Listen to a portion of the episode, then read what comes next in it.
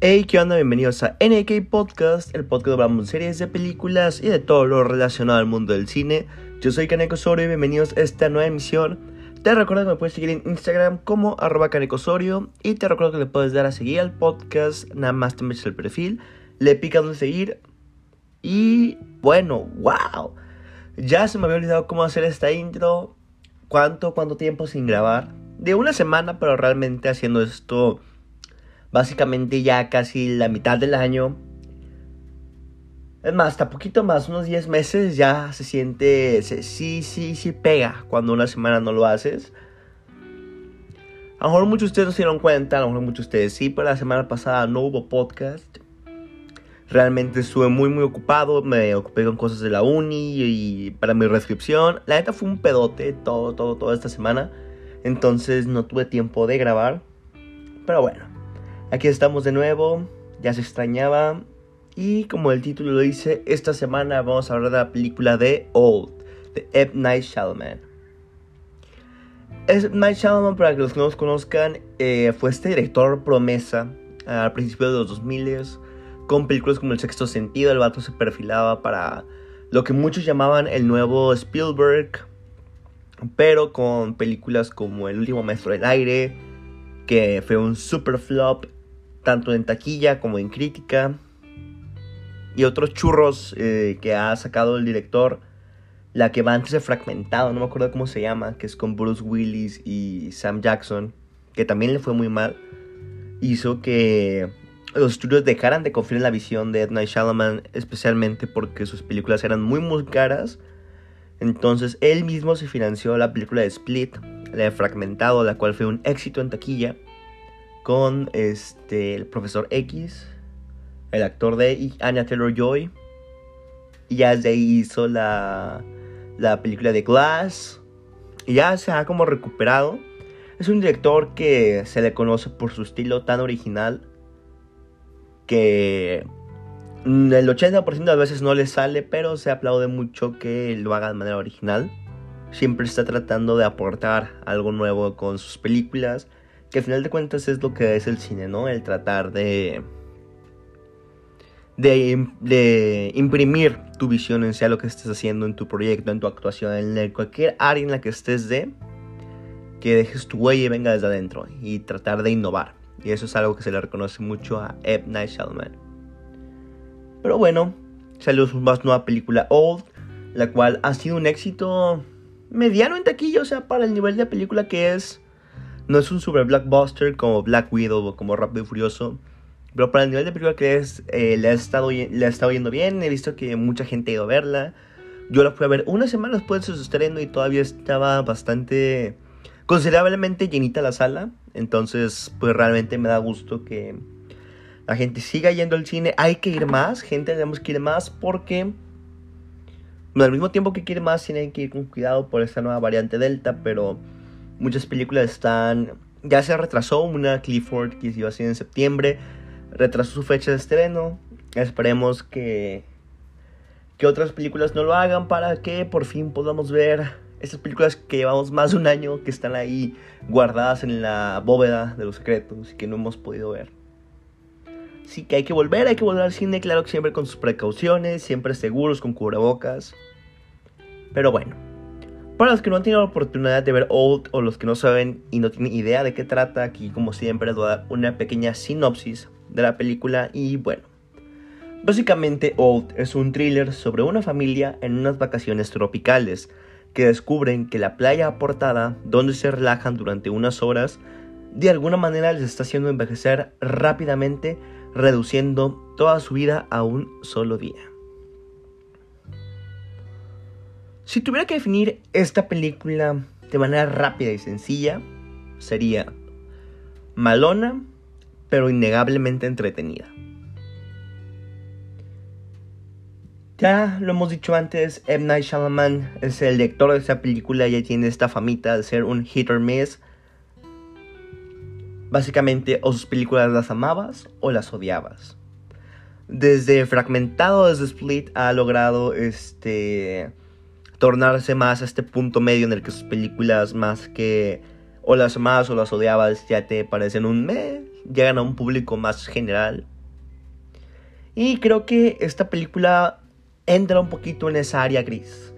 No es excelente, pero no es muy mala. Es eh, entre el área de esa área gris rarilla que está entre entre todas las cosas, ¿no? La primicia de la película y el concepto en general es, algo muy muy interesante. Realmente se aprecia mucho que en tiempos donde la mayoría de las cosas que vemos en el cine son secuelas, reboots, remakes o parte de algo más grande como las películas de Marvel o que son películas hechas para generar secuelas o un mismo universo cinematográfico, lo que M. Night Shyamalan hace con sus proyectos es digno de reconocerse. Se ve que aunque le salgan o no, le mete toda la pasión y eso hace que esto sea bastante, bastante reconocible. Porque si, si nos ponemos a pensar realmente, todas las películas que vemos ahorita, la mayoría son hechas para crear, seguir como creando nuevas historias, reboots, remakes, eh, secuelas. Las de Marvel, que quieras o no, que son películas originales, son todas como bajo esta misma línea para llegar a algo más grande, como en su momento fue Thanos y Infinity War. Entonces me da gusto ver cómo es que estas eh, películas originales con ideas nuevas y nuevos conceptos están teniendo éxito y la gente se está animando a verlas. Entonces creo que por ahí vamos por un muy buen camino. Yo en lo personal llegué a la película con bajas expectativas porque ya había escuchado críticas negativas de la misma y creo que este es el mejor mindset para llegar a esta película. Eh, gracias a que llegué así con esta medio impresión que iba a estar chafona, que no esperaba mucho, me dejé impresionar, me dejé asustar, me dejé choquear, mientras me comía mis palomitas, sabor doritos en Cinépolis. Y así tienes que ir a disfrutar esta película. Tienes que ir con ánimos de echar una risita cuando el guion de vez en cuando sí saca una tontería que que dices, ay, y crea este, esta comedia involuntaria. Pero tienes que venir con ese mindset, no llegar y criticar mucho la lógica de la película, porque al hacer esto sí vas a perderle el hilo. No puedes llegar pensando, mm, ¿por qué el tiempo afecta aquí a los niños, pero a los adultos no los afecta de esta manera? ¿Cómo es que lograron llevar esta nota de punto A a punto B si estaban en el mar? ¿Cómo es que no se deshizo? ¿Dónde la guardaron? Distintos, distintos puntos que si realmente te pones muy picky a creer encontrarle el sentido a, pues vas a ver que no hay mucho, mucho sentido. Entonces hay que aplicar la, la frase de los Simpsons de un hechicero lo hizo. Espero hayan captado esa referencia. Y nada, iré con la película esperando más pasar un rato. Es una película palomera para disfrutar en el cine, en la pantalla grande. Eso sí, eh, lo que sí tiene esta película es el suspenso. El suspenso se tiene que reconocer muy bien. Todo este suspenso que queda alrededor de la idea de la playa, sí te deja bien picadote. Y quieres ver qué van a sacar para arreglárselas, o qué va a pasar, o qué hay detrás de todo esto. Esté curado o no esté curado, qué es lo que está detrás de. Tenga sentido o no tenga sentido, eso ya es aparte. Pero durante. Hasta el final de la película, que realmente sí cae, todo ese misterio y suspenso y miedo que te llega a crear, se siente y está muy muy bien hecho. Pero, como ya mencioné, el suspenso no te va a pagar tanto si empieza a cuestionarte la lógica de. Entonces, llegar tranquilo a un estado donde vas a pasarte un buen rato.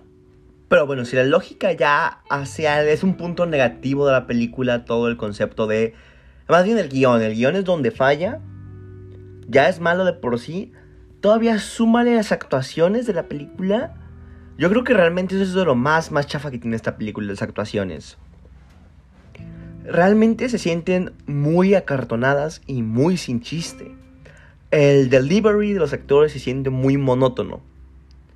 Se siente tan, tan pirata que, que realmente yo no creo que sea mal trabajo de los actores. Porque el cast es un gran cast. Especialmente, o sea, los que más rescatan sus escenas llegan a ser Alex Wolf y Thomasin Mackenzie, que son los dos niños que medio crecen. Pero Gael García Bernal, su esposa y la mayoría de las otras personas que no son Alex Wolf y Thomasin Mackenzie en la película, realmente hacen un delivery súper, súper chafa. Muy acartanado. Real, y son muy buenos actores. Todos lo han demostrado. La esposa de Gael García Bernal sale en The Phantom Thread. Gael García Bernal ya es confirmado que es un actorísimo.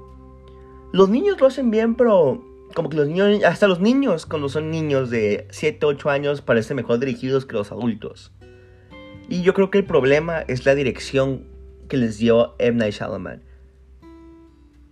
Yo creo que les dijo que dijeran su diálogo de esa manera, no sé por qué, pero lo hace ver tan tan chafo, o sea, ni una ni una ni un corto amateur. Parece que le están diciendo de, "Oh, no. Es que yo estoy harta de vivir contigo. Yo no puedo soportarte." Así así dan sus deliveries. Entonces, un punto negativo, creo que es intención del director, pero como que no le salió. También tiene unas tomas acá muy piratonas en momentos, unos close-ups muy cañones donde se mueve la cámara y, y, te, y del close-up pasa rápidamente a las rocas y las rocas otro protagonista y el protagonista otra vez a las rocas, como dándote a entender que, que son las rocas los que están causando el problema, los minerales, lo que sea. Pero lo hace de como que el director toma de una manera muy tonta a su audiencia. Usa cualquier, cualquier diálogo que tienen los protagonistas, es diálogo explicativo en el que si ya vimos qué es lo que está pasando, no nada más le es suficiente con que lo veamos, sino el lector nos hace que algún protagonista diga, oh Dios, está pasando esto por aquello y aquello.